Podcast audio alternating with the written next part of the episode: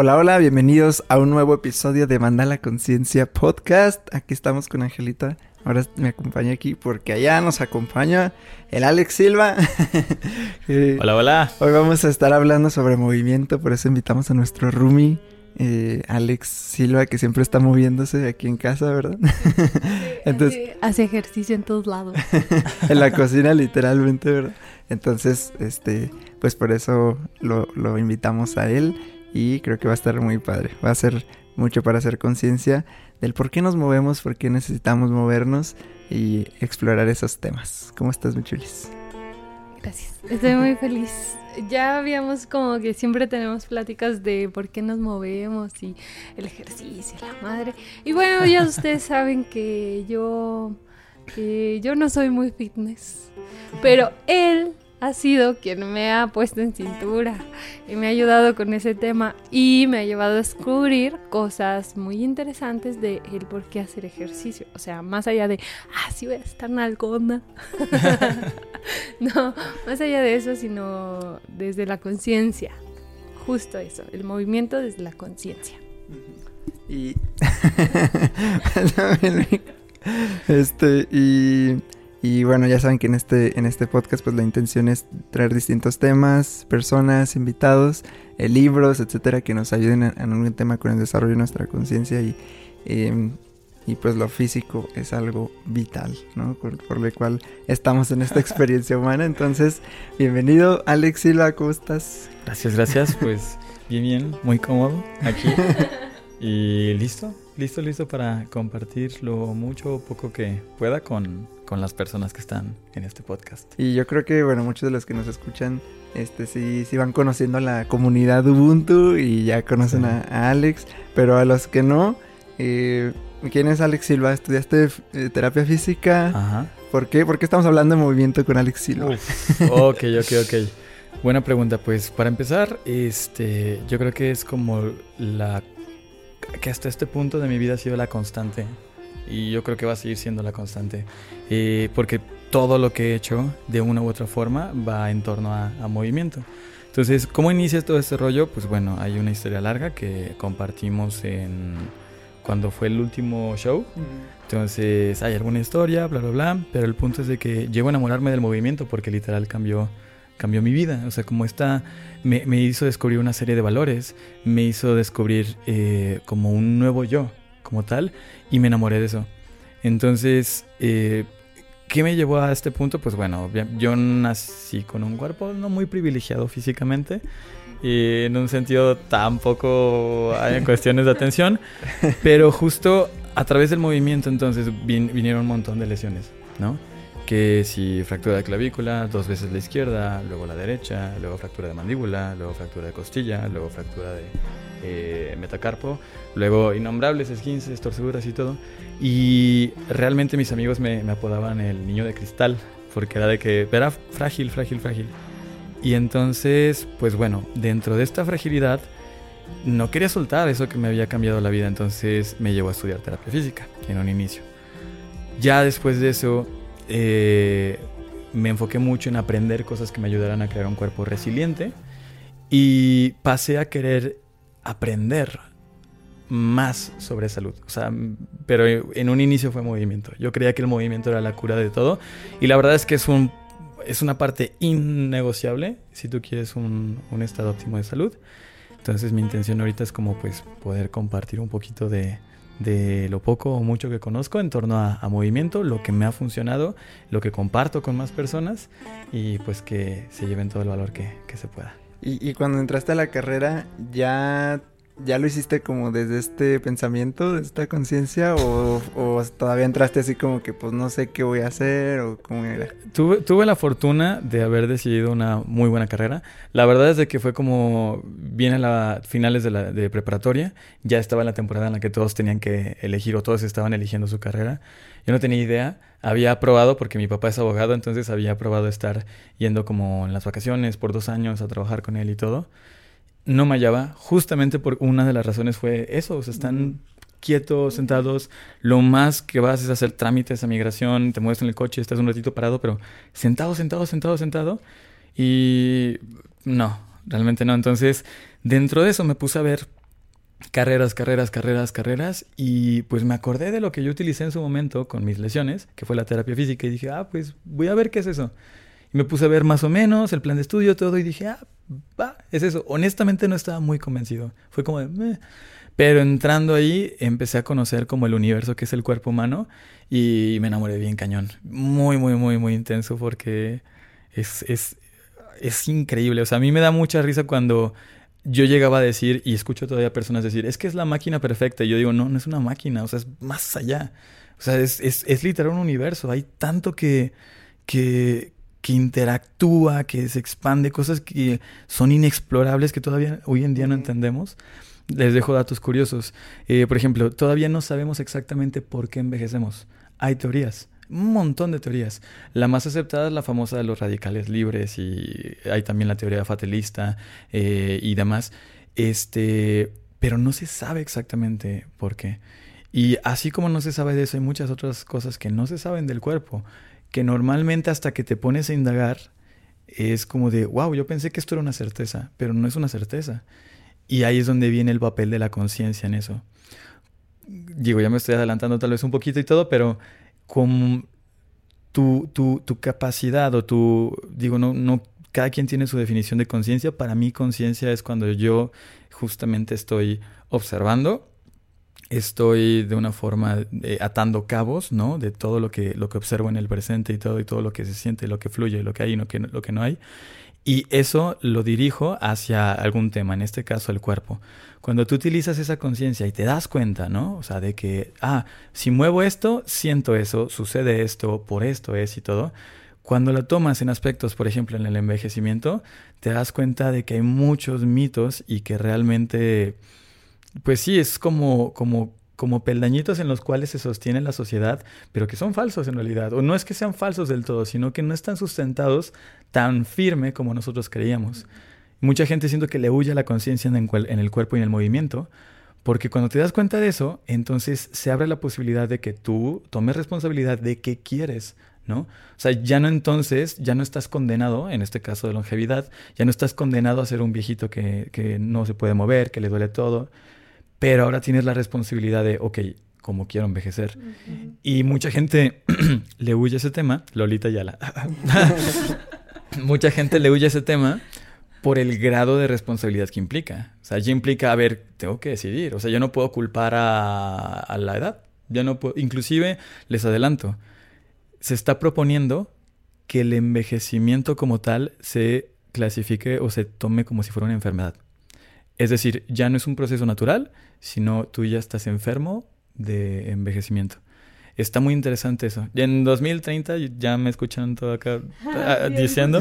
Sí, sí, sí, pero en 2030 va a haber un boom de longevidad. Bien cañón y, y muchas cosas. Están, están realmente atacando, si se puede decir así, o manejando todos estos temas de envejecimiento como, como si fuese una enfermedad. Porque cada vez se ve que sí es una enfermedad.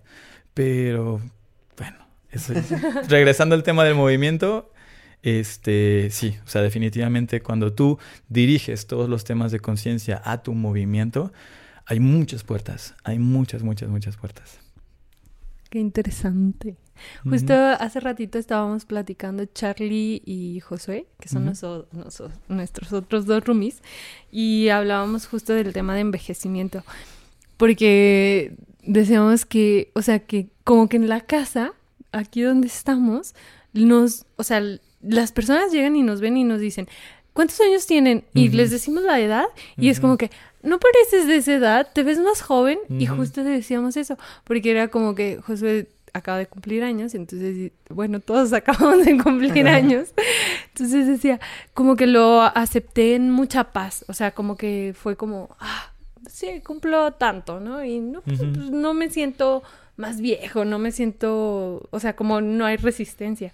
Y justo le decía eso. Dije, es que es algo mental.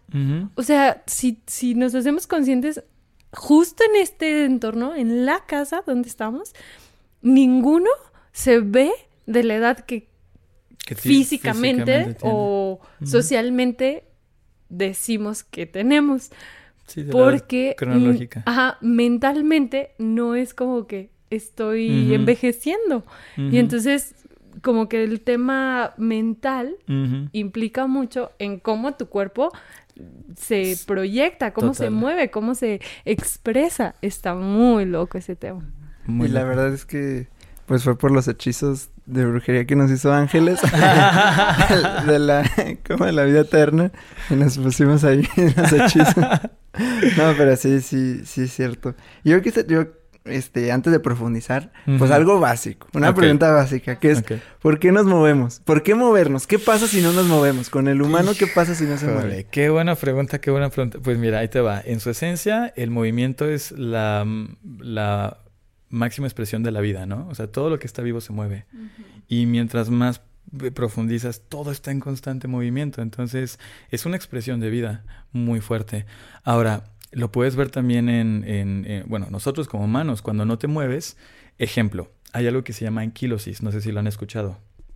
Ok, si tú dejas de mover un dedo, por ejemplo, tu dedo se compone de, de articulaciones. Las articulaciones son las partes donde, donde se mueven o se unen dos huesos, ¿va? Entonces, si tú te ponen, por ejemplo, un yeso en la mano y dejas de mover eh, la mano por un año, cuando te quiten el yeso no vas a poder volver a doblar los dedos. Se fusionan las articulaciones y ya en vez de que sean varios, es un solo hueso. Entonces, ¿qué pasa? De hecho, me, me he tocado atender pacientes que por X o Y, malentendido, error, eh, pasa eso. Las inmovilizan por alguna fractura en una parte del cuerpo y de repente ya no pueden mover los dedos porque se fusionan. Entonces, no solo eso, hay otra cosa que se le llama síndrome de reposo prolongado. Justo estoy atendiendo a una paciente post-COVID que ella, pues bueno, la tuvieron que intubar, entró en ese estado y estuvo cuatro semanas eh, sin movimiento, o sea, acostada en cama. Cuando despierta, de hecho estuvo menos de cuatro, fueron tres y cachito, cuando despierta no podía mover nada. Así cuenta como si fuera una persona eh, parapléjica. No podía mover nada. Entonces, de hecho, hasta tengo videos en el celular, creo que lo subí hasta en mi Instagram con, en su proceso de rehabilitación. Este, lo, que, lo más que levantaba el brazo era una cosita así y sudaba, pero cañón, era como... y se desesperaba. Y dices, que ¿cómo es posible? O sea, yo me siento que estoy atrapada en mi cuerpo. Y pero bueno, obviamente ya eh, viene el manejo, ahorita ya se está moviendo, ya está haciendo su vida normal, pero la importancia entonces del movimiento en el cuerpo es eso, o sea, necesitas movimiento en general para vivir. Y no es una frase como, ay, romántica, no, realmente por todos los órganos, todos los tejidos que tenemos, el movimiento les da, les da vida, Es como, funcionalidad. es como, como, como las personas, bueno, yo sufrí de estreñimiento muchísimos años y, y, y es incómodo, o sea, y ahora que es como que caminar y que, eh, que, que ir para acá, que ir para allá y no sé qué, y como todo nos queda cerca, pues casi siempre vamos caminando. Pero incluso hasta tus órganos es como lo agradecen. Llegas Ujú. y es como que, ah, qué rico hacer de baño. o sea, Sí. es muy burdo eso, pero tu mismo cuerpo, o sea, Te lo el- agradece. te agradece esa, ese, Ese ese, paso que das, ese caminar que haces. Y, y aquí quiero como resaltar, ¿cómo es que haces el movimiento consciente? Wow, ok. Fíjate, muy buena pregunta. Y antes de responder eso, primero quiero recalcar otra de las importancias vitales, porque en, en las sesiones de coaching, en salud y todo, he visto que hay muy marcada esta resistencia al movimiento y al ejercicio, porque se cree que es contra o contrario al, al lado espiritual, por decir así. O a. Sí. O sea, es como de que no, es que el cuerpo. ¿Es cuerpo o espiritualidad? Ajá. O, o es cuerpo o es inteligencia, o es cuerpo o es espiritualidad, o es cuerpo o es esto. Y, y va conectado, va muy conectado. Sí, como, como no, no hacemos re- la relación de alguien intelectual Ajá, con, con alguien que está bien fuerte. Ajá. O alguien espiritual igual con alguien que está bien fuerte. O si alguien está muy fuerte, solo es nada más por vanidad. Claro. O, sea, como, como vamos teniendo estas, estas ideas, ¿no? Esa dualidad. Y ahí realmente creo que no hay tantas personas, o sea, hay pocas que logran como romper eso y pueden explorar varios mundos Eso. y dimensiones suyas y, y tener, ajá, como lo mejor de, am- de ambos o de los muchos mundos que, que podemos experimentar, ¿no? Exacto. Entonces, de hecho, esta respuesta está un poquito... Ya es un inicio a la respuesta de, de cómo puedes explorar la conciencia.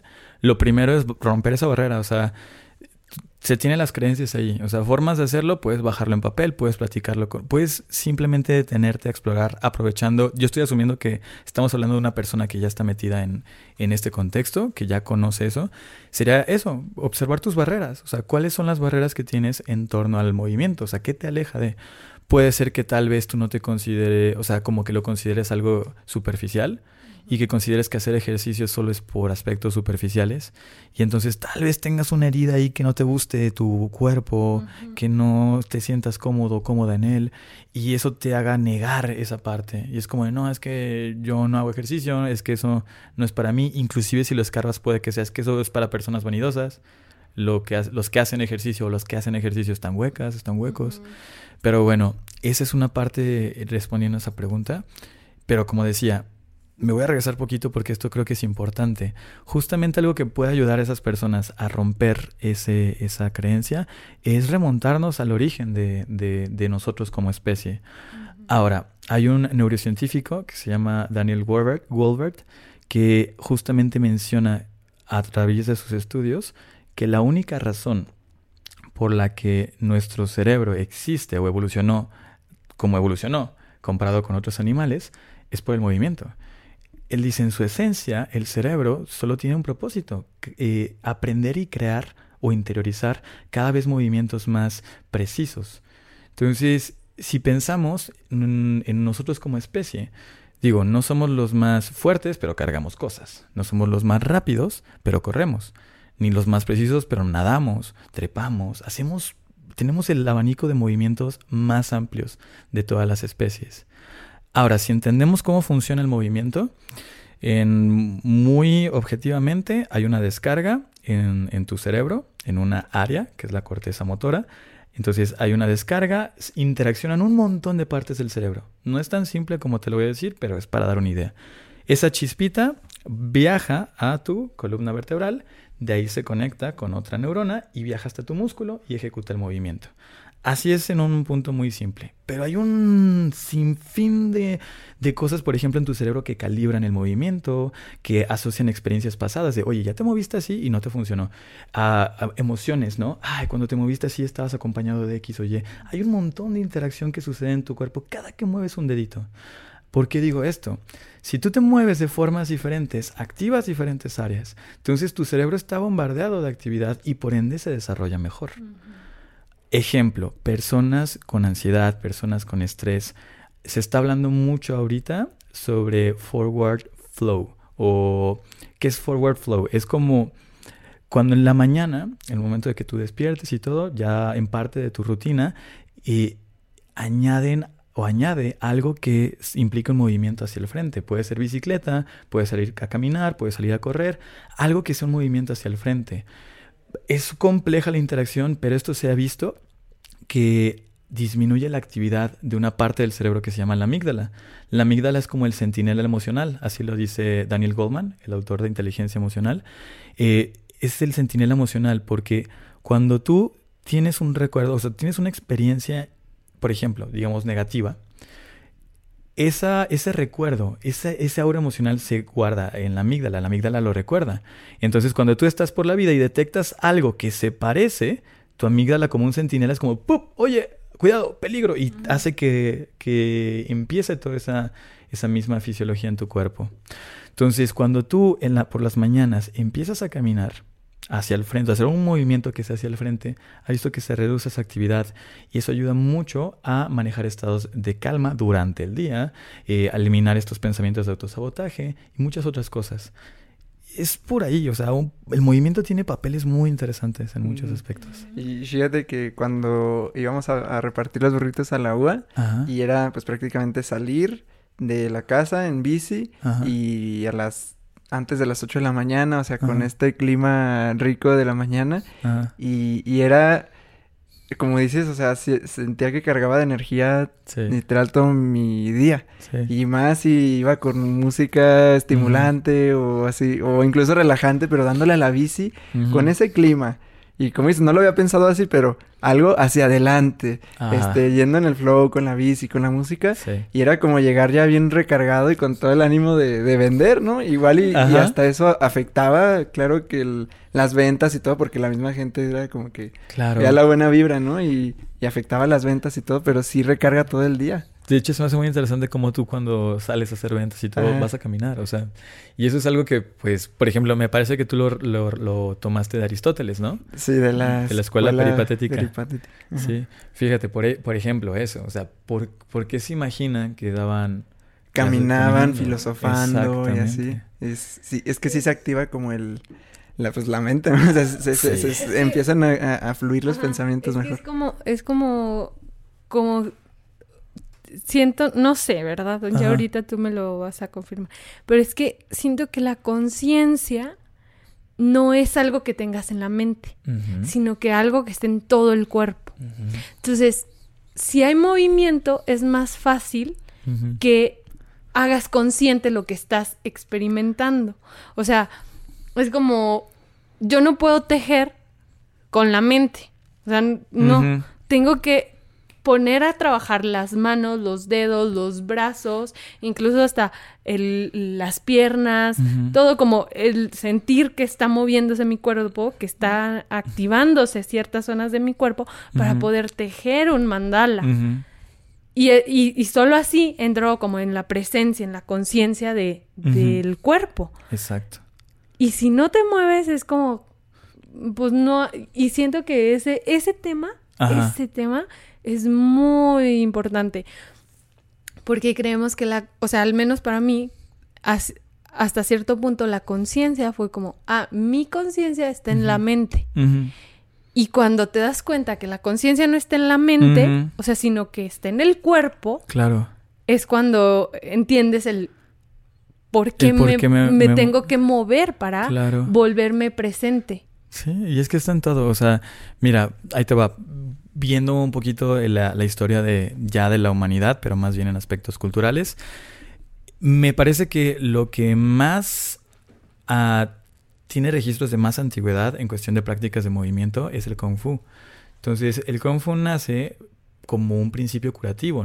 Para nada que ver es lo que ahora vemos como de películas y golpear y así. No, o sea, nace en un inicio como curación a través del movimiento. Va evolucionando, obviamente, donde viene el boom es con los monjes Shaolin, porque ellos este, se dedicaban como a dar asilo y vienen personas y les empiezan a, enseñar pues ciertas artes bélicas para poder protegerse y ya, pero no, en su origen no era así, o sea, era práctica de movimiento eh, curativa. De hecho, ahí se dan con el yoga. No tengo los datos exactos, pero me parece que son como 2900 años antes de Cristo, algo así, que se tiene el registro más antiguo de una pintura de una persona haciendo una asana, una postura de yoga.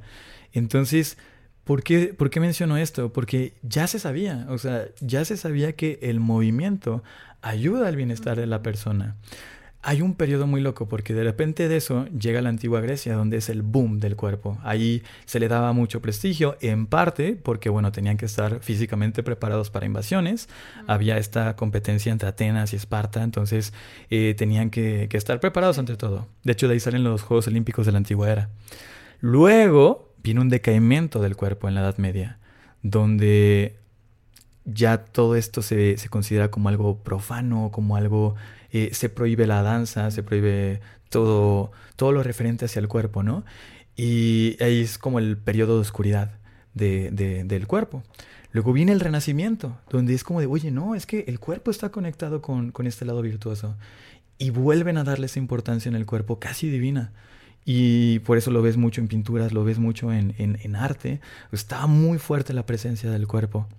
De ahí evoluciona. Y viene la parte en la cual se crean como las cuatro escuelas de gimnasia. Estoy hablando específicamente de ejercicio. Y ahorita eh, les haré énfasis en algo. Todo ejercicio es movimiento, pero no todo movimiento es ejercicio. Ahorita veremos eso. Pero bueno, cuatro escuelas de gimnasia es la inglesa, la alemana, la francesa y la sueca.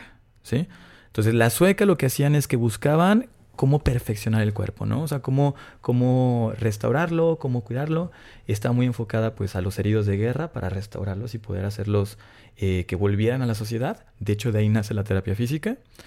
Le, ya, tuvo su evolución. Luego viene la alemana, es muy rítmica. De ahí nace, de hecho, el baile, aerobics y todo. Ellos eran muy... Sí, básicamente eso es lo que la, lo caracterizaba. Luego de ahí viene la francesa, que para mí eh, se me hace muy interesante porque ellas se enfocaban en la naturaleza, en lo funcional. O sea, cómo realmente podemos estar preparando al cuerpo para, para la vida, para la función. Eh, y de ahí viene uno de los autores que me... Que, de hecho, me parece que todavía, todavía está vivo eh, que maneja el movimiento del evertismo. Es como justo una parte de, de, una escuela de movimiento que se trata en eso, o sea, en la naturaleza. Y la última, la inglesa, es donde viene lo competitivo. A ellos se dieron cuenta de cómo era importante que desde las escuelas se les manejara la cultura de, de, del cuerpo. Y ahí meten la parte de, de, competitividad, de cómo la competitividad podía ayudar a desarrollar a las personas habilidades que de otra forma no. Y, y total, de esas escuelas se viene el mundo moderno. Entonces, ¿pero qué pasa? Si entendemos este, este concepto histórico, vemos que es subidas y bajadas. Ahorita estamos en una bajada. De hecho, estamos en la bajada más cañona de toda la historia. O sea, se estima, según la Organización Mundial de la Salud, que el 80% de los adolescentes no están cubriendo ni siquiera los mínimos requerimientos de, actividad física. Por primera vez en décadas están muriendo personas antes que sus papás por enfermedades asociadas a estilo de vida. Cuando me enteré eso está cañón. Es decir, están muriendo personas eh, entre rangos de 50 y 60 años antes que sus papás. Todo por problemas de, de, hábitos, o sea, prevenibles es la palabra clave, a, a, raíz de hábitos. Y dentro de eso, claramente está la parte de, movimiento. Entonces... Hace, hace poquito vi este, justo una frase y, y dice eso, que la mente moderna es sobreestimulada. O sea, tenemos más estímulo que nunca. Pero el cuerpo moderno es, es eh, ¿cómo se dice cuando es understimulated? Como hacia, infraestimulado. infraestimulado. Ajá. Y sobre overfit, como sí, como eh, mucha comida, o sea, menos hay menos estímulo del cuerpo, hay mucho estímulo mental, hay poco estímulo del cuerpo, pero hay mucho alimento. Y dice, este, la meditación, el ejercicio y, y, ciertas técnicas de, eh, de fasting, de, eh, dice, ayuda a restaurar el, el balance ancestral, ¿no? Precisamente lo que dice, o sea, ayuda a estimular y a balancear Exactamente. El cuerpo, ¿no? Exactamente. Es lo que dices. Sí, pues sí, o sea, si, si estamos hablando de longevidad ya podemos estar también metiendo el tema de, de la alimentación. Y digo, yo, si ahorita lo queremos entrar al movimiento, nos podemos quedar ahí. Pero la alimentación es un rollo también muy, muy, muy, muy fuerte. Eh, y como tú dices, o sea, antes el tema es de que no teníamos ni refrigeradores, no teníamos ni pues nada, o sea, era como caminar mucho, moverse mucho para conseguir alimentos. Ahora, pues bueno, tú bajas al refrigerador y ya tienes al alcance muchas cosas. Y hay varias situaciones en ese tema, nada más para tocarlo así una pintadita, pues bueno, lo que sucede es lo siguiente, la mayoría de las cosas que se tienen al alcance hoy en día son productos alimenticios, no comida, hay que hacer esa distinción, o sea, son productos, no es comida. Ahora, ah, yo sí realmente hablo cosas. Hay un tema que no me, no me quiero callar, porque veo muchos influencers y muchas personas de que es que no, es que tú disfruta y no te pelees con la comida, si quieres esas donas y ese rollo y cómetelo y ya está. Y no se trata, o sea, va, pero no hay, no, no hay que dejar de lado la conciencia, ¿no? No hay que dejar la responsabilidad. Yo no puedo decir así como de que, ah, sí, yo amo eh, la comida y yo sé que bla, bla, bla, y como químicos, como esto y demás, y luego estar esperando o culpando por no tener salud, pues no. Yo sé que hay que entender el contexto, o sea, no, no podemos regresarnos a las cavernas, tenemos, queramos o no, aprender a convivir con productos eh, alimenticios, con el futuro, no podemos quedarnos rezagados, pero la conciencia detrás de eso, ¿no? O sea, no tiene nada de malo, pues estar manejando eso. Me gusta la ley del 80-20, ¿no? Si es el 80% estás dando eso a tu cuerpo, pues el 20% está bien. Ahora, ¿por qué digo todo esto? Porque como no se tiene esa conciencia, te voy a un ejemplo. Hay, las proteínas se componen de, de, bloquecitos que se llaman aminoácidos. ¿Habían escuchado de eso? Ok, hay muchos, pero hay unos que nuestro cuerpo no produce, que se les llama aminoácidos esenciales. Algo, y los, lo, interesante de los aminoácidos eh, esenciales es que si nos falta uno, aunque tengamos los otros ocho en buen nivel, si nos falta uno, los demás no funcionan igual. ¿Por qué esto es importante? Porque algunos de ellos, por ejemplo el triptófano y demás, ayudan a sintetizar serotonina, dopamina, sustancias de bienestar, que no, no me hace, o sea, no me extraña que haya tantos casos de depresión en personas que tienen una pobre alimentación. O sea, viene ese tema y eso no lo obtienes de ah, productos alimenticios, lo tienes de la madre naturaleza, lo tienes de, de, la vida. O sea, comes vida, tienes vida. Y entonces, ese es el punto. Entonces, en todo ese tipo de cosas y mucho también el abordaje estético, que de repente las personas quieren por, por este aspecto de, de, de superficialidad, de vanidad, de inseguridad, el querer bajar de peso muy rápido, muy todo otro tema de conciencia en ese aspecto. No te conviene bajar de peso demasiado rápido. ¿Por qué? Porque las células grasas tienen un montón de toxicidad dentro de ellas. O sea, la, está dentro de las celulitas, dentro de los adipocitos. Cuando tú haces una dieta muy intensa, además de que te vas a llevar un poco de músculo probablemente, a menos que estés haciendo ejercicio y que vayas con un nutriólogo muy, muy, muy, muy certero, vas a estar eh, perdiendo masa muscular. Además de eso, si bajas muy rápido, vas a estar liberando esas toxinas en tu cuerpo. Y viene otro tema. O sea, entonces, si te fijas, ah, son muchas cosas que se podrían solucionar si cobráramos conciencia, ¿no? Uno, conciencia en el aspecto, digo, si nos metemos en el aspecto de la superficialidad, no es culpa de las personas que llegan allá, en el sentido en el que es, el contexto actual. Repito, ahorita hablamos de la historia, estamos, estamos en el peor contexto en el que hemos estado. Que no te sorprenda que te cuesta trabajo cuidar tu alimentación, que no te sorprenda que te cuesta trabajo cuidar tu ejercicio. ¿Qué puedes hacer? Primero date cuenta de eso. O sea, si te estás comparando con, con, personas que nacieron en un contexto privilegiado, donde les dieron información de salud, donde les crearon sus papás buenos hábitos, donde están rodeados de personas que también cuidan su salud. Si te comparas con ellos vas a sufrir un buen.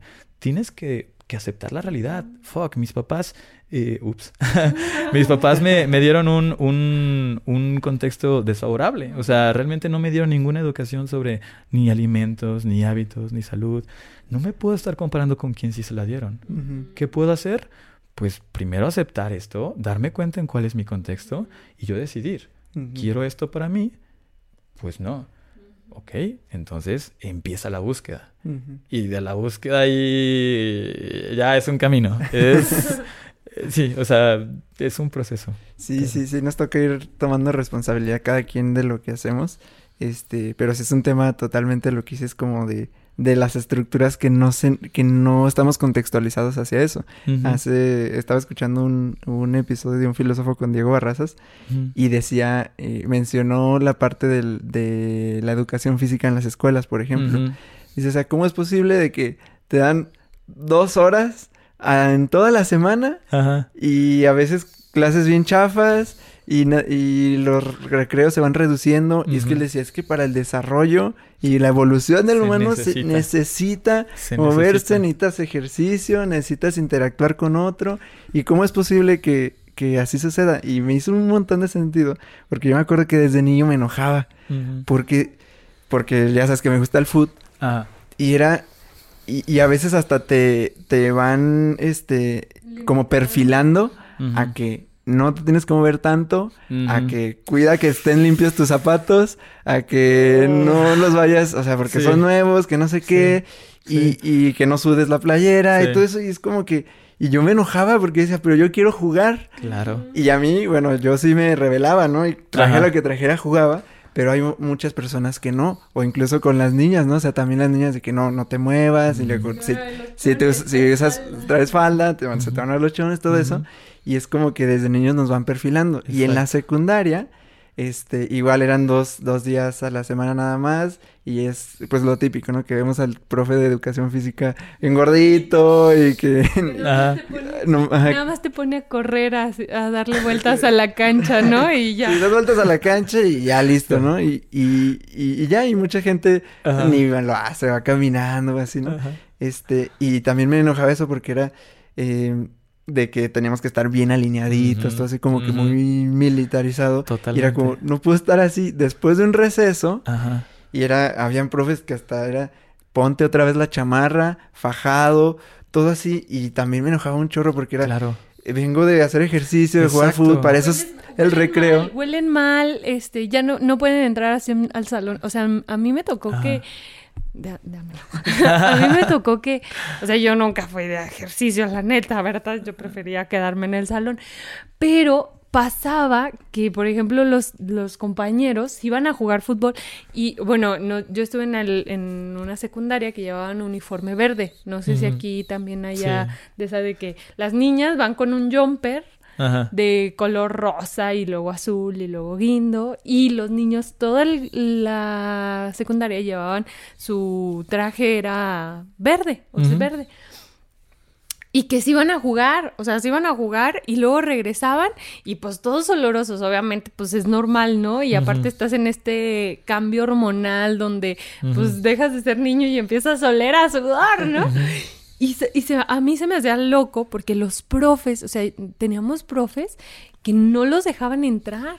Que les decían, este, vienen de jugar todos sudosos y olorosos, no entran a clase. Entonces era como, Ajá.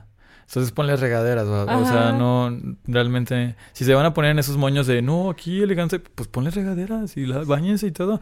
Es un punto, o sea, pero fíjate que es tan interesante eso. Mira, por ejemplo, yo les platicaba que a mí de niño era como el tema de, ay, tú, y bla, bla, bla, y que bien burro, y sabe qué, y déficit de atención y demás, y me regañaban porque me movía. No fue hasta que voy entendiendo cómo funciona el cerebro humano que me doy cuenta de lo bruto que es realmente el quédate quieto cuando el niño tiene ese tema, ¿no? Si su cerebro no se ha desarrollado completamente, el, el tema con el cerebro es el siguiente. Lejos de... mm, lejos de que active el movimiento en un sentido, se trata de inhibir.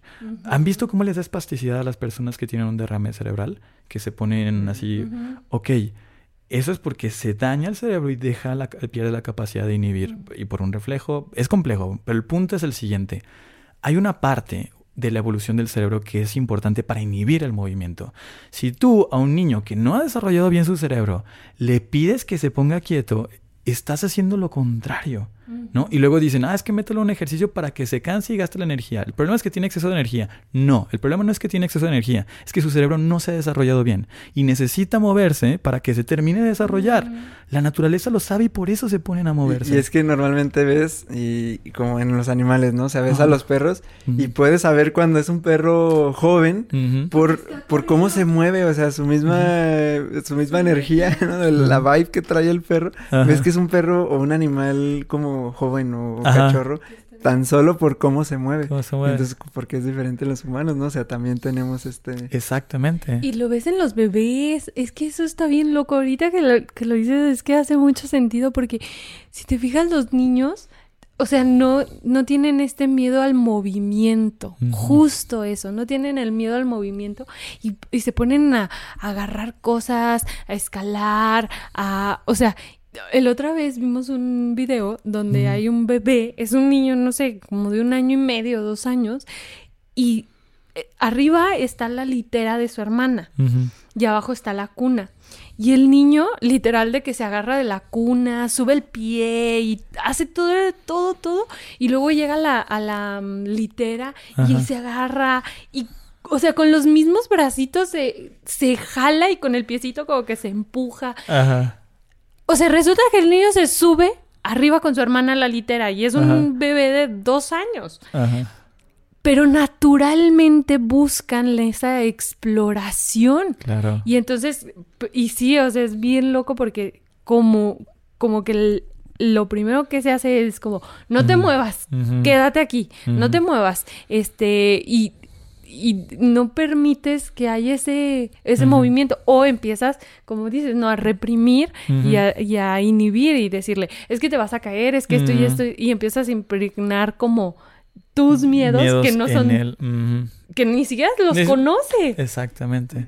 Exacto. Y aparte es, ok, sí, o sea, son muchas cosas las que, las que podemos estar hablando en ese tema. A mí, por ejemplo, mis papás se enojaban mucho tiempo cuando ya est- estábamos en un restaurante y de repente me paraba de la silla y me ponía como que a estirarme. Es como de Manolo, me dicen Manolo, y Manolo, siéntate. Y yo, pues, ¿por qué? Pues, ¿cómo? O sea, ¿qué, qué van a pensar las personas? O, "Ah, Pues que piensen lo que quieran, o sea, Realmente no le estoy haciendo daño a nadie. No estoy estorbándole al mesero. Me aseguré de ponerme en un lugar bien. ¿No? Y al principio se enojaban, pero ahora ya como que ah, ya se les hace normal. Y de repente ha, habido un proceso de evolución, o sea, en el que digo, a ver, ¿por qué está mal, eh, por ejemplo, hacer sentadillas en el, aeropuerto, ¿no? Y la gente lo ve, oh, mira, está haciendo, es, es, raro, ¿no? O ¿por qué está mal X o Y cosa? Pero ¿por qué si está bien, según ellos, que si el niño está moviéndose, caminando, a ver, ven, siéntate, quédate quieto, y le ponen una coca en la boca para que se la tome. Es como, eh, a ver, ¿quién realmente está mal? Y yo creo que el juego aquí de la conciencia en torno al movimiento y a la salud, porque como lo pueden ver, realmente hay una crisis de salud en la población juvenil horrible. O sea, por darte una estadística, según la Asociación Americana de Psicología, estamos en la era dorada del estrés, donde 69% de personas en edad laboral tienen estrés en su vida y, hay muchas razones. O sea, principalmente lo ponen por aspectos económicos, profesionales y demás, pero es que no solo va ahí. Y, por ejemplo, esta semana que pasó, tuvimos boda tras evento y todo. Hace montón años que no me desvelaba así, fue toda la semana. Y en esta semana me estoy recuperando y me puse a pensar cómo hay personas que viven así. O sea, datos de un estudio que hicieron eh, en, en, Estados Unidos sobre el sueño en las personas con edad laboral, mencionaban que el 40% al menos tenían dos, dos a cuatro noches eh, que no podían dormir bien a la semana. Y de eso, 20, veintitantos por ciento de personas tenían mínimo cinco noches a la semana sin poder dormir bien. Yo dije, hay personas que viven así. O sea, yo lo probé. Yo la, la, mayoría de mi tiempo tengo energía, duermo temprano, estoy bien. Lo probé y me sentí horrible. O sea, no, no pude ni hacer ejercicio de plano porque mi cuerpo lo sentía como una violencia. Y fue como un, wow, o sea, ¿cómo es posible que haya gente que viva así? Lento, estresado. Te lo juro que me llegaban pensamientos de autosabotaje. De repente mi mente me empezó, eh, caché pensamientos de, es que no estoy haciendo suficiente, no soy suficientemente bueno. ¿no? Y dije, ¿de dónde viene esto? o sea, esto no, no es mío. y noté que es mi energía. O sea, cuando, cuando estoy descansado, cuando estoy así como bien alimentado y todo, mi energía es creadorcísima. O sea, yo me siento como de, sí, esto, esto, esto, a ver, Alex, esto, Simón, jalo y lo que sea. Y, y en estos momentos te lo juro que hasta de repente me empecé a, como que una voz adentro de mí me empezó a decir que cosas horribles. y dije, wow, o sea, y me imagino que hay personas que viven así, que no son conscientes y para ellos eso es normal. Y luego se cuentan la idea, es que ya estoy envejeciendo. No, hermano, no. Y es que es muy normal, ¿no? O sea, ay, es que suena raro. El otro día Emilio nos hizo una pregunta. Emilio es un amigo nuestro. Y él estuvo, ¿cuánto tiempo? Como un año, ¿no? En Estados Unidos. Y que les hacía la pregunta de, si tuvieras estas dos opciones, ¿no? Hipotéticamente, eh, no comer. O no dormir. ¿Cuál preferirías? Ajá. O sea, no, tendrías la necesidad de comer. Ajá. O no tener la necesidad de dormir. Entonces yo dije, no, pues la necesidad de comer, ¿verdad? Ajá. Porque pues hay personas que hacen ayuno o que, o sea, no sé, yo respondí eso. Y estábamos con otra amiga y dijo, no, pues la necesidad de comer. Y nos dijo, justo nos dijo, en Estados Unidos, a todas las personas que les preguntaba, su respuesta era la necesidad de no dormir. Mm. ¿Por qué? Porque son ocho horas ocho horas donde puedo ser más productivo. No, y esos los que duermen ocho horas. Y entonces Y justo ahorita me hace un montón de, ruido esto, ¿no? Porque, bueno, les digo que Alex es mi coach particular personalizado. Este... Y, y, una de las filosofías que Alex ha, implementado en, en, o al menos en mí, es descansa bien. O sea, si no descansas bien, ni tu cuerpo va a asimilar lo que comes, ni tu cuerpo va a restaurar, así hagas 20 mil horas de ejercicio, si no descansas, no, no hay, no, hay caso. O sea, tu cuerpo mismo es justamente es insostenible. Entonces es como, ¿qué, ¿qué cosas ponemos antes de el descanso. O sea, si quieres hacer ejercicio, sí o sí tienes que tener energía. ¿Y cómo la, la obtienes? Descansando bien, comiendo bien, hidratándote bien, o sea, todo ese previo al hacer ejercicio. Y aquí es donde quiero tocar este tema que a mí, o sea, por eso es que me inspiró Alex para hacer ejercicio. Porque para mí el hacer ejercicio era desde la vanidad. Era, ah, haces ejercicio es porque quieres verte bien, quieres ver, o sea, que las personas te vean bien, que digan, ay, estás bien guapo, tienes un cuerpo bien bonito. Y entonces empezamos a indagar en este tema de las creencias. Y llegamos, para mí, eh, que biológicamente tengo 28 años, o socialmente tengo esa edad, es Claro. como que el- la idea, no, pero es que a los 30 ya tienes que ser mamá y la madre, no sé qué. Y yo dije, pero ¿cómo, cómo voy a ser mamá si mi cuerpo ni siquiera está listo para ser mamá? O sea, para, para tener un ser adentro de mí, o sea, ni siquiera tengo, eh, no, no puedo ni cargar 5 kilos. ¿Cómo voy a cargar un bebé que Un pesa que pesa, ajá. 5 kilos o que ya con todo el líquido y todo menos. ese pedo, eh, o sea, ajá, Sí. ¿no? Ah, sí, no, y sí. luego empezamos a indagar en este tema, ¿no? O sea, ¿cómo es esta, este tema del, del poder cargar a tu hijo? No, tuve una sesión bien intensa con Alex, ya les Sí. contaremos después. Pero, Como una primita, ¿no? Julietita que nos pide que la carguemos y que la aventemos. Y, y pues a nosotros nos gusta, y yo la aviento y así, ya tres, cinco, ya muy cansado, le digo, no, ya Julieta, y luego ya busca a alguien más, ¿no? Y en una se pone con Angelita y le abre los brazos, y Angelita bien nerviosa así de, que es cargarla y aventarla para arriba, y es, pero es precisamente esto, ¿no? O sea, el tema de jugar con los niños o con tus hijos, así, o sea, tiene, Fíjate tener que- energía para hacerlo, ¿no? Es, es, eso fue algo que me movió mucho a meterme en el tema de antienvejecimiento y tema de salud. Mi abuelita, este, que actualmente paz descanse, tenía un montón de problemas de salud. Y era muy triste los últimos años porque si queríamos convivir con familia, era, vamos a comer juntos. "Oh, ok, pero es que hay que buscar un lugar donde tengan esto, que no tenga tantas escaleras, que tenga este rollo. Ella, para empezar, escaleras no se puede. Si vamos de, de, vacaciones, las vacaciones para mi familia es algo muy importante. O sea, ir de viaje a la playa y todo. Los últimos años era muy complicado y mi abuelita lo sentía. A pesar de que hacíamos nuestro mejor esfuerzo para que no se sintiera como una carga, ella lo decía. Es que vayan sin mí. O sea, vayan sin mí. O sea, es como... Y a mí me lo confesó los últimos años que yo estaba dándole terapia. Eh, pues estuve ahí realmente con, con ella y me empezó a compartir cosas que nunca me había dicho. Y me dice, que yo lo noto y yo lo veo y lo siento. Y aunque ustedes no me lo digan, y la realidad es de que sí. O sea, yo en un, en un punto de niño a veces hasta me llegaba a enojar. Me sentía mal conmigo mismo por enojarme, pero sí es que, es que yo quiero ir, pero por mi abuelita no voy a poder ir. Y algo similar está pasando con, con mi papá. Entonces, no, como tú dices, o sea, el tema de vanidad, si lo haces por vanidad, bien también, o sea, cada quien lo hace por sus razones, pero velo más a fondo, o sea, ve la libertad que te da eso. O sea, la libertad de poder jugar con tu niño, niña, ¿qué significa eso para ti? justo, es que justo así iba, iba ese tema, porque ¿cómo es que llevas a las personas a esta conciencia de que el ejercicio es más que, que un, un looking good, que un luzco bien, que un voy al gimnasio y, ¿sabes? ¿Cómo llevas a la persona? O sea, ¿cómo, cómo le explicas a alguien el, oye, esto es para toda la vida. Este hábito, esto que estás generando aquí, te va a ayudar a que cuando seas adulto tengas buen movimiento, a que no seas justamente eso, Ajá. no te sientas como una carga. Carga. Es que yo creo que la forma es justo eso, tomando conciencia. O sea, realmente una persona que no tiene un cierto grado de conciencia, me ha pasado, me ha pasado con pacientes de terapia física y todo, que es como es que, señor, realmente, o sea, la acaban de operar de la, de la, de la rodilla, tiene que ahorita moverla, porque si no, eh, no va, va a perder rango de movimiento, va a afectarse su marcha, va a terminar con dolores de espalda, y les vale.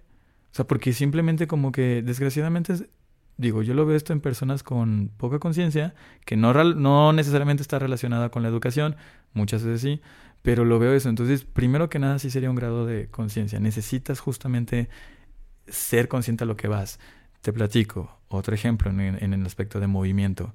Si tú no te das cuenta que tu concepto de adulto, porque con el concepto que a mí me fue bombardeado y la mayoría de las personas de las que yo estoy rodeado aquí en México, es de que adulto te va a doler algo, que no te vas a poder mover, que vas a estar así, así, así, eh, y no. O sea, yo crecí viendo modelos en los cuales es, estoy en casa esperando a que alguien me visite. ¡Qué basura! Y en terapia he visto personas O sea, me ha tocado atender, en especial hay una señora que siempre la pongo, la señora Carmelita como ejemplo, porque ella era libre. O sea, ella eh, iba al casino con sus amigas, los jueves era jueves de cafecito y se juntaba y todo, luego a veces iban a jugar ajedrez, se daba sus vueltas y paseaba y todo. Y, y los, o sea, el grado de lucidez de la señora Carmelita, su actitud, su, tú lo veías en su rostro. O sea, ella sí estaba viviendo, no sobreviviendo. Caso contrario de... Y, y, el tema de todo esto es por decirte, yo sé que la verdad es que no, no, no sé si es culpa del gobierno, no sé realmente a quién le correspondería, pero no nos están dando la información necesaria. Nadie te está diciendo que, oye, tienes que cuidar esto, esto, esto y te lo paso así brevemente, cosas que tienes que tener en cuenta. La principal causa de muerte en México y en el mundo son problemas cardiovasculares, derrames cerebrales, este, infartos en el corazón. Todos estos son totalmente, bueno, en su mayoría prevenibles. Pero ahora, temas en cuanto al movimiento, a la libertad. Hay algo que se llama sarcopenia, que apenas en el 2016 por fin se le clasificó como enfermedad, pero ya viene desde atrás. ¿Qué es la sarcopenia? la pérdida de masa muscular. O sea, después de los 30, 40 años, cada década vas a ir perdiendo 8% de masa muscular. Y eso, si llega hasta los 60, 70, sube a 10% eh, cada, cada década. ¿Por qué digo esto? Porque es importante hacer ejercicio, en este caso de resistencia, para preservar tu masa muscular lo más que puedas. Imagina lo siguiente, imagina que tú estás empujando un coche eh, que se descompuso en la carretera son siete personas las que lo están empujando, ah, te lo vas a llevar relativamente fácil. Pero ¿qué pasa si de repente se va una persona y otra y otra y otra? Y después de cuatro veces quedan tres personas, dos personas, te quedas tú solito. ¿Cómo vas a empujar el coche? Va a llegar un punto en el que ya no lo vas a poder empujar. ¿Eso cómo lo traduces? Por eso ves personas de 70 años, 80 que no se pueden levantar de la taza del baño, que no se pueden sentar. Mi abuelito está así. Lo estamos trabajando. Y el problema de eso es que tampoco te lo dicen, pero está relacionada la fuerza con las caídas. Y una caída de adulto mayor, personas se mueren, no de la caída directamente, pero su calidad de vida baja cañón. Y ya está. O sea, no nos dicen nada de eso. Y se nos hace fácil. Y yo digo, también es, digo, no estoy en contra de la vida social. No, es parte de. También necesitas conectar con las personas, disfrutar. Pero me gusta como, como el equilibrio. Oye, sí, eso. Pero si no lo balanceas con este tema, y es algo que lamentablemente la vida es un poco, no digamos injusta, pero es un poco cruel en ese aspecto. Porque ya que estás ahí, realmente llega un punto en el que ya no hay vuelta atrás. Por más que tú digas, es que esto, es que, y médicos y lo que quieras y todo, hay un punto en el que ya no hay vuelta atrás. Y es muy triste ver a las personas cuando llegan a ese punto. Justo en el episodio que les mencionaba, este, es uno de los puntos que decía, eh, que decía, cómo es, o sea, ves puedes ver a personas de 20 años sin saber cómo caerse, o 30 años donde sin saber cómo caerse porque caerse estaba mal. Y dice, cuando está bien, o sea, como niños vamos eh, jugando y, cayéndonos y es, y es normal. Entonces es como ir, ir teniendo esa capacidad para. Y esto que dices de... Nos pasó, o sea, con una tía de mi papá, y, o sea, falleció porque no por la caída en sí, cae y tuvo un problema en su cadera y su calidad de vida fue empezó a caer y obviamente pues mentalmente si dices ya no puedo hacer nada o ya no puedo hacer lo que hacía. Y como dices estos pensamientos de autosabotaje empiezan de pues ya no ya ya ya ya como ya no puedo moverme y hacer esto ya ya no puedo. Y mentalmente decaes y todas, muchas más partes de, tu salud van cayendo hasta que ya, y ella literalmente sí, pues falleció hace, fue hace poquito. Sí. Entonces, o sea, llegar hasta a ese punto. Tal punto y, y, el tema es eso, o sea, hay, te digo, hay mucha información y son cosas que inclusive, en especial en personas jóvenes, como lo ves lejos, como todavía sucede que te puedes desvelar, que puede... Mira, si tú tienes menos de 30 años, probablemente te pones una borrachera, lo que sea, bla, bla, bla, el día siguiente puedes levantarte y como sea. Pero más o menos se ha estimado que nuestros genes creen que a los 30 aproximadamente, edad cronológica, eh, ya cumplimos nuestra función vital. Es decir, para nuestros genes solo importa el periodo en el que nos reproducimos. Es, tú reproduce, sigue que continúe la, la, fiesta y tú ya no me sirves y bye bye. Entonces, más o menos he estimado que a los 30 años tus, tus hormonas, todo lo demás, deja de ayudarte. O sea, si tú antes, en, a los 20, te ponías una borrachera y te levantabas al día como si nada y lo que sea, ya no, cada vez va a ser menos. Entonces, ahí es donde de repente las personas, como todavía están antes de los 30, en especial ellos, lo ven, ah, sí, no pasa nada. Ya empieza a caer el otro tema. Y lo triste de todo esto es, mire, por ejemplo, ahora que se descompuso mi, mi, auto cuando veníamos de lo de la, de la boda, eh, tuve esas horas de, de, lo que nos remolcaron para hablar con, con, con, este, esta persona y caí en cuenta de eso. O sea, hay, hay personas que entran en especial, por ejemplo, el mundo laboral, se gradúan y están trabajando, o personas que empiezan a trabajar, pero con, como no tuvieron oportunidad de crear esos buenos hábitos, cada vez les es más difícil. Y ya viene el tema de una familia, viene el tema uh -huh. de este otro. Y de repente ya no tienen tanta facilidad de crear las herramientas para las que viven el resto de su vida. Terminan atrapados en algo que yo, yo pensé es que es como la carrera de la rata que habla Robert Kiyosaki, pero versión de salud. Uh -huh. O sea, caes en una carrera de la rata, pero de salud, en espiral en el que tienes menos energía, tienes, entonces cuidas menos, tienes menos hábitos, o sea, se vuelve algo... Sí, un, un, como una espiral difícil de estar saliendo. Y Exacto. justo es lo que te iba a decir, de cuando no estamos acostumbrados a hacer como estos, uh -huh. estos movimientos, eh, yo lo veo por el tema de la disposición. Uh -huh. Y pasa a la hora de crear un proyecto. Por ejemplo, ahorita que dices que no tenías energía, uh -huh. este, o estás recuperándote de la de energéticamente, digamos, y, y, en tu salud para poder hacer, porque si no, pues no, no, no, no tienes enfoque no. o energía para, para proyectarlo, ¿no? Y, y, eso lo he visto con el tema, por ejemplo, de proyectos, así. Uh -huh. Porque ¿qué se requiere? Disposición. Entonces, para hacer movimiento requieres disposición. Uh -huh. Para hacer ejercicio requieres disposición. disposición.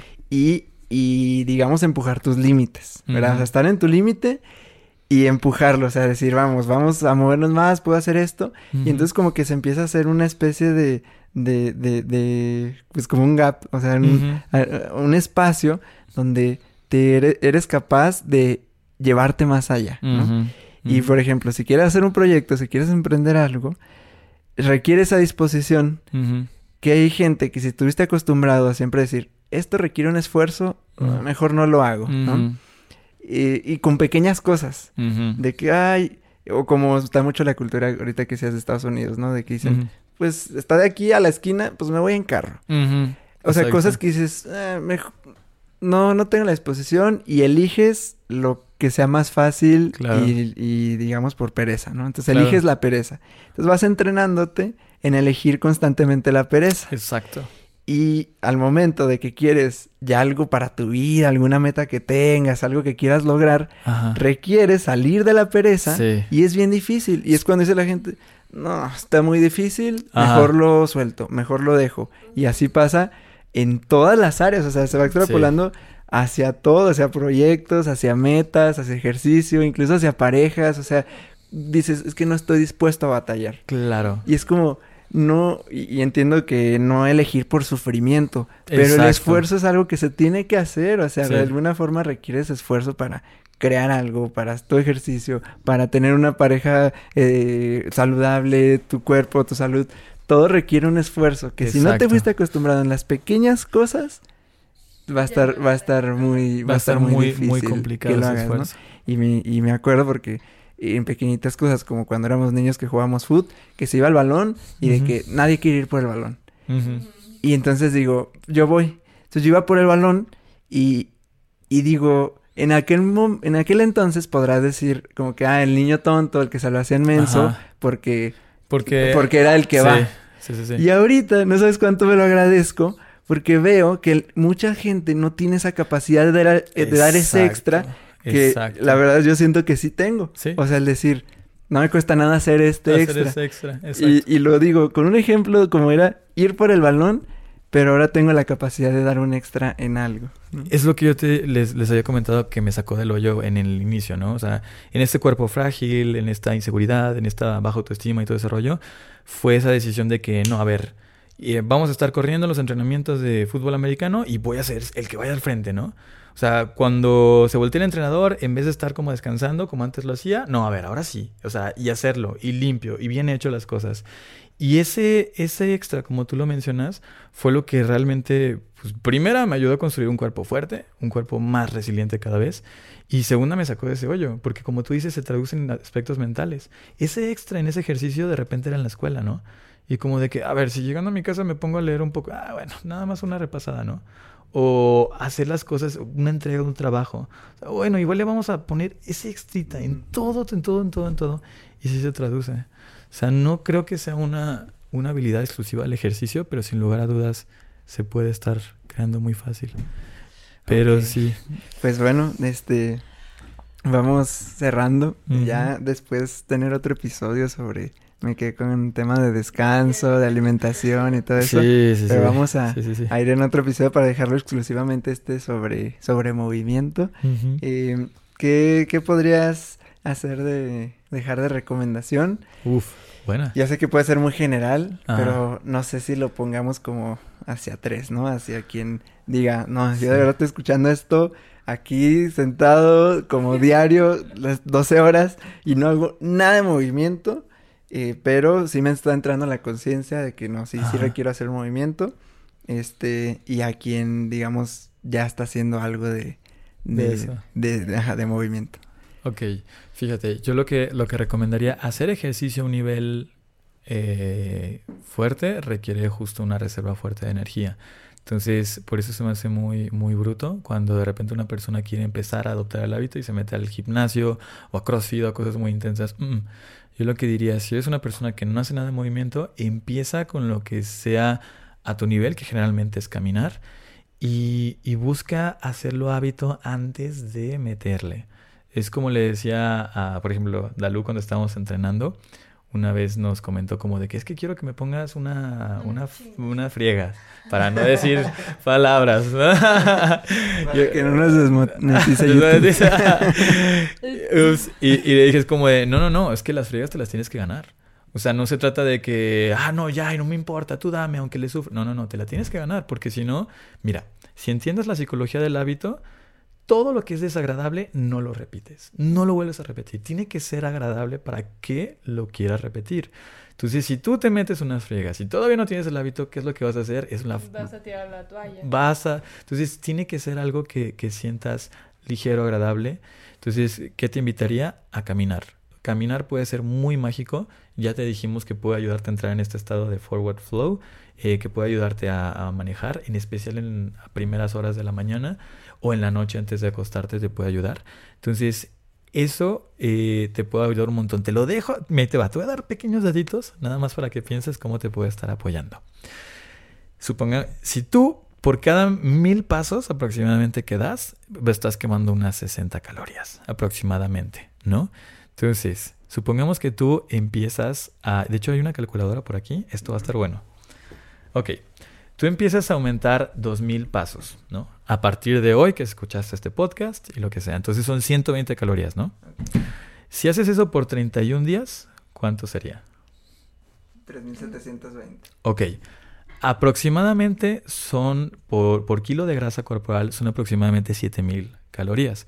Entonces, 7000 entre ¿cuánto? 3720. 3720. Ay, Dios. ¿Le pones 20? Porfa. Mm, ¿Cuánto es? ¿8 mil? Ah, o sea, en, en, un mes, ahí te va. Cada dos meses aproximadamente vas a perder un kilo de grasa. Ok. ¿No? Fíjate, si nada cambia, si sigues comiendo lo, lo, lo mismo, eh, cada mes vas a perder medio kilo. O sea, medio kilo. Tú puedes decir, oye, es muy poquito. Pero ¿qué pasa si lo haces por 12 meses? O sea, son 6 kilos. Si lo haces por dos años, son 12 kilos. O sea, y es algo chiquito, es algo chiquito. O sea, son, son, vas a ver, si tienes un tracker o algo así, dos mil pasitos. Y además todos los beneficios que tienes cognitivamente. Puedes hacerlo mientras escuchas un podcast. Puedes hacerlo mientras... Sí, justo es lo que te iba a decir. O sea, como irlo asociando a, como dices, algo que sí te vaya, o algún, algo placentero, o algo que sí te vaya a traer algo. este, Y, y sí, o sea, cuando vas caminando y puedes aprovechar para caminar y escuchar un podcast, escuchar un Exacto. audiolibro, este, o, o como lo que decíamos hace rato, ¿no? Que yo me salgo a mandar mensajes. Y ahí, bueno, a quienes me conocen saben que mando audios bien largos de WhatsApp. Son los momentos donde aprovecho y voy caminando. O sea, camino y es como si estuviera hablando con una persona. Entonces Ujú. mando audios bien largos, o también me pongo a vender, o me pongo a publicar, o escribir algo mientras voy caminando. Entonces yo asocio ya el que si voy a ir a caminar, Ajá. salgo y de verdad es lo que te decía el otro día, ¿no? O sea, hay veces que llego bien cansado, o sea, como si hubiera caminado mucho, mucho, porque, bueno, Ajá. realmente caminé Caminas mucho. mucho. Horas y mandando tantos mensajes y todo, y al final, pero me siento bien de que siento que hice mucho ejercicio Claro. y a la vez pues me ayudó a escribir algo o a vender, entonces ya lo asocio como algo bueno. Digo, pues camino y puedo generar dinero o puedo responder los mensajes o puedo resolver Exacto. algunos temas que tenga, entonces ya asocio mucho la Mucho caminata la caminata con con algo muy bueno. Ah, y quiero dar otro tip. Bueno, sí, ot- otros dos. Uno no me voy a detener mucho. Si algún día hablamos de descanso, voy a profundizar más en ese. Pero sí o sí, si tú quieres aumentar energía, digo, eh, ejercicio en tu vida, tienes que... O sea, es como, como, como dinero, ¿no? Tú no puedes gastar más de lo que tienes. Entonces, si tú no tienes energía, si tú estás cansado y todo ese rollo y quieres hacer ejercicio, no, no, primero tienes que recuperar energía. Entonces, podemos hablar en un aparte cómo hacer eso. Pero lo que sí quiero decir es, imagínate que tú tienes la capacidad, el tiempo, lo que quieras, pero no te gusta, hay una técnica muy buena que es, se llama Temptation Bundle o algo así como anclaje de tentación. Y lo que haces es, ahorita mencionábamos que para que algo se repita, tienes que sentirlo gratificante, ¿no?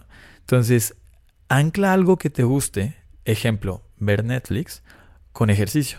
Entonces puedes decir algo así como, ok, voy a ver mi capítulo de mi serie que estoy tan picado hasta que haya hecho 20 minutos o después de que haya hecho 20 o 30 minutos de ejercicio. Entonces vas a empezar a asociar el ejercicio con la gratificación de eso. Entonces el ejercicio se va a volver tan adictivo, tan gratificante como ver esa serie de Netflix. Y es una forma genial porque entonces ya una vez que lo hayas asociado, ya después eventualmente ni siquiera la vas a necesitar, ya se vuelve en sí una actividad. Pero eh, tarda el ejercicio en ser algo, sentirse gratificante. Entonces, por eso en un principio es bueno que puedas hacer esa asociación. Entonces, yo dejaría como de consejo eso. O sea, si tú estás batallando porque como que no lo disfrutas, asócialo con algo que, que tú disfrutes y, y se va a Sí, que yo, yo creo que a mí me pasa eso con el tema de hacer ejercicio, este, o sea, nunca me ha llegado como tanto el deseo de ir al gym o así, o sea, como dedicarle a ver que una hora a Ajá. esto, ¿no? Y yo como que no hay algo que no me, No te va. como que no me gusta hacerlo Ajá. así, pero eh, sí necesito moverme, o sea, sí sé que, necesito moverme y a mí me gusta más bien eh, jugar, o sea, el deporte, Deporte. jugar básquet, pádel, eh, Estás activo. Ajá. este, caminar, así. O sea, Ajá. siento que, siento que estoy, digamos, saludable en ese aspecto. Exacto. Este, y, pero porque lo he asociado con, para mí el movimiento de ejercicio es mucho diversión. Entonces, porque me gusta. Y la competencia también, o sea, sí me acuerdo que siempre sí me gustaba competir también. Ajá. Entonces, eh, lo tengo asociado con eso y a mí me encanta. O sea, sí, Sí, ya ves con el otro día en el pádel que jugamos como tres horas o... Sí, sí, O sí. sea, nos quedamos un chorro, cuatro horas fueron. Y a mí me encanta, o sea, es Ahí lo tienes. Le, le puedo seguir. Entonces yo creo que cada quien ¿no? puede ir encontrando la forma La en que, forma disfrute el movimiento. Porque al final creo que podemos casi que resumirlo en que es algo que al final como necesita nuestro cuerpo. Sí, Cuando lo haces a conciencia, claro. lo disfrutas. Sea cual sea la actividad, deporte que hagas, es algo que disfrutas. disfrutas. hacer. Sí, no necesita, mira, uy, ahorita que tocaste ese tema, no más, no me quiero ir sin decir eso. No necesita, o sea, ni músculos grandes, ni, ni nada de esto, ni cuadritos, ni todo. Si lo quieres, está genial, adelante. Pero como que nos han vendido la industria que eso es salud. No, no, no, no. O sea, hay personas que puedes tú verlas y X y están más saludables que, que ese tema. Hay, hay más casos en los que no. Hay casos que tienen unos cuadritos y lo que quieras y también están saludables. Pero no es eso. O sea, ejercicio no es músculos así, ejercicio no es... O sea, es diferente. Y como tú lo dices, es eso, mantenerte en, en, en salud. Entonces me gustaría nada más no dejar pasar esa parte que, que mencionabas. Mm, Bueno, yo, yo, este, a mí sí me costó mucho el ejercicio. Costaba, dije, pasado. Este, porque justo había muchas creencias respecto a, a qué es el ejercicio, ¿no? O cómo se debe sentir, o, ¿no? Como a mí el tema de la competencia no me gusta, entonces era como que no, no, no voy a hacer ejercicio para competir, ¿no? Pero justo entrar en la creencia y en este, en esta exploración de ser un cuerpo saludable para un futuro, para este mm, disfrute en un futuro sin sufrimiento, sin dolor y este disfrute de, de- del compartirme y de poder a mí me movió mucho el tema de, de ser mamá, o sea, el de decir, voy a ser mamá y voy a ser una mamá saludable, ¿no? Voy a ser una mamá que juega con sus hijos, que si se cayó su, su hija o su hijo y viene con la rodilla raspada y te pide que la cargues, poder hacerlo, o sea, fue como eso lo que tocó en mí y me hizo esta conciencia de decir, a ver, pero ahorita tienes la oportunidad de, de dar este cuerpo, de, de tener esta salud en este cuerpo, de tener este movimiento y esta funcionalidad. Justo ahorita tienes esa oportunidad, hazlo. Entonces fue como que desde ahí, ¿no? Y siento que justo eso, el más allá de, ah, sí voy a tener unos conejos. Mira, se me ve mi conejo. Más allá Ah. de eso, fue quiero un cuerpo funcional. Claro. Y eso fue lo que me hizo como acercarme a Alex, a mi coach particular personalizado. y decir, bueno, ¿cómo hago para tener este cuerpo funcional, no? ¿Cómo le doy alimento? ¿Cómo le doy todo esto que, que, que me va a llevar a ser funcional en 10 años, en Ujú. 15 años? Y decir, me siento cómoda en este cuerpo. Entonces, yo sí me voy con eso. O sea, si, si no... Si no haces nada de ejercicio, Pregúntate, o sea, empieza a sentir este cuerpecito, esta, esta tierra a la que estás conectado y di, pregúntate, ¿estoy cómoda en este cuerpo? ¿Me gusta este cuerpo? ¿Quiero este cuerpo? O sea, esta funcionalidad de este cuerpo en 10, 15, 20 años. Esto es lo que, o sea, voy a tener una vida en facilidad, gozo y gloria en 20 años si, te, si sigo con este cuerpo así. Y si la respuesta es no, es no, no te digo que te vayas a un gimnasio y te metas, no, acércate a las personas que saben y que, y que tienen estas herramientas tan valiosas y que te pueden apoyar para empezar este camino que ya cuando lo inicias ya, ya es un camino que vas a caminar toda tu vida. Pero acércate con las personas y si ya haces ejercicio y lo haces desde la vanidad, está bien, y hazte las mismas preguntas. ¿Me gusta este cuerpo? ¿Me siento cómoda? Y ahí le metería mentalmente, o sea, estoy alineado, lo que pienso, lo que siento, cómo me veo, todo está en alineación para esta funcionalidad. Si es así, continúa. Si no, acércate con las personas que te van a ayudar a desbloquear y decir, va, ahora lo voy a hacer desde la conciencia, no solo por lucir bien, sino también desde la conciencia y la funcionalidad. Si no, pues está bien, ¿no? Haz ejercicio. Yes, exacto. Pero de verdad, acércate a las personas. No, también, eso, eso sí quiero decirlo. No, no, no porque veas una chava haciendo un TikTok, eh, haciendo que en tres semanas te va a crecer la pompa haciendo ese ejercicio. No, de verdad no lo creas, ¿no? O sea, acércate con las personas que realmente lo saben. No, no te dejes llevar solo por lo que ves. O sea, eso sí es bien importante. No te dejes llevar por lo que ves, sino que hay personas que te van a decir, a mí Alex me dijo, tienes déficit calórico, así que aunque Mm. hagas ejercicio, no te va a subir la nalga, no vas a estar nalgona. ¿Por qué? Porque no estás comiendo lo suficiente. Entonces fue como que, ok, ¿sabes? No me voy a poner a hacer ejercicio como loca si no, si no voy como complementando todo este, Exacto. este camino, ¿no? Entonces, acércate con las personas, manda el mensaje a Alex, este, acércate con nutriólogos, con eh, personas que tienen herramientas muy valiosas y sí o sí recuerda que el movimiento es vida. Ya te lo dijo Alex Silva, que no Silva. Ah, sí. ya nos exhibiste. Pues gracias, gracias Alex por, por, estar aquí, por compartir. Sí, luego te invitaremos para hablar más cosas, sueño, alimentación, etcétera. Sí.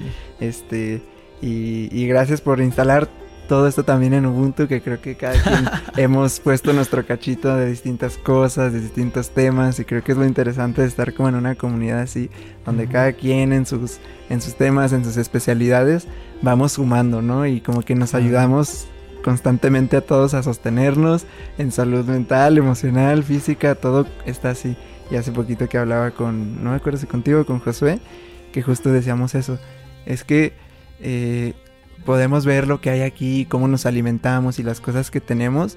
Y la verdad no es tanto, así no es casi el promedio de la gente. No. O sea, ves los refrigeradores o los, este, las alacenas de gente y es como, qué bueno que ha ido cambiando Sí. y las cosas que tenemos. Y este tema colectivo de cómo vas a la agropecuaria, surtir y traer cosas que a todos nos van funcionando y nos mantenemos pues saludables porque eh, sí, sí vas viendo esas, esas cosas, ¿no? O ayer que le decía a Angelita, pues que íbamos a hacer la lista del súper y le dije, pues Nutella, no, ya ni comemos Nutella, ¿verdad? No, hasta, o sea, hasta preferimos el- Sí. el- la crema de cacahuate que haces. Alex Silva nos quitó la Nutella. O sea, la crema de cacahuate que Sí. haces. O sea, ese tipo de cosas donde está padre que en comunidad vamos instalando cada quien nuestro granito de arena y tú obviamente has sido este fundamental para tema de ejercicio, de comida y, y, pues estar más, más conscientes en nuestro cuerpo en general. Así que gracias, gracias por, Gracias por estar aquí. ustedes. y ahí nos veremos próximamente. Va, Saludos. Nos vemos el siguiente episodio. Gracias a todos por escuchar. Ve Denle like, síguelo, ve comenten. y síguelo a Soy Alex Silva. Ah, sí, también estoy en mi canal de YouTube, como soy Alex Silva. Ahí voy a estar compartiendo este contenido por si tú quieres eh, adquirir conciencia en estos temas, temas de salud. Y obviamente, pues bueno, prepararte para tener ese bienestar físico. Y pues también en mis redes sociales, en Instagram y en TikTok estoy como arroba soy Alex Silva. Y pues nada, eso es todo. Va, aquí dejamos todos los links y muchas, muchas gracias. Nos vemos en el siguiente episodio. Bye. Bye bye.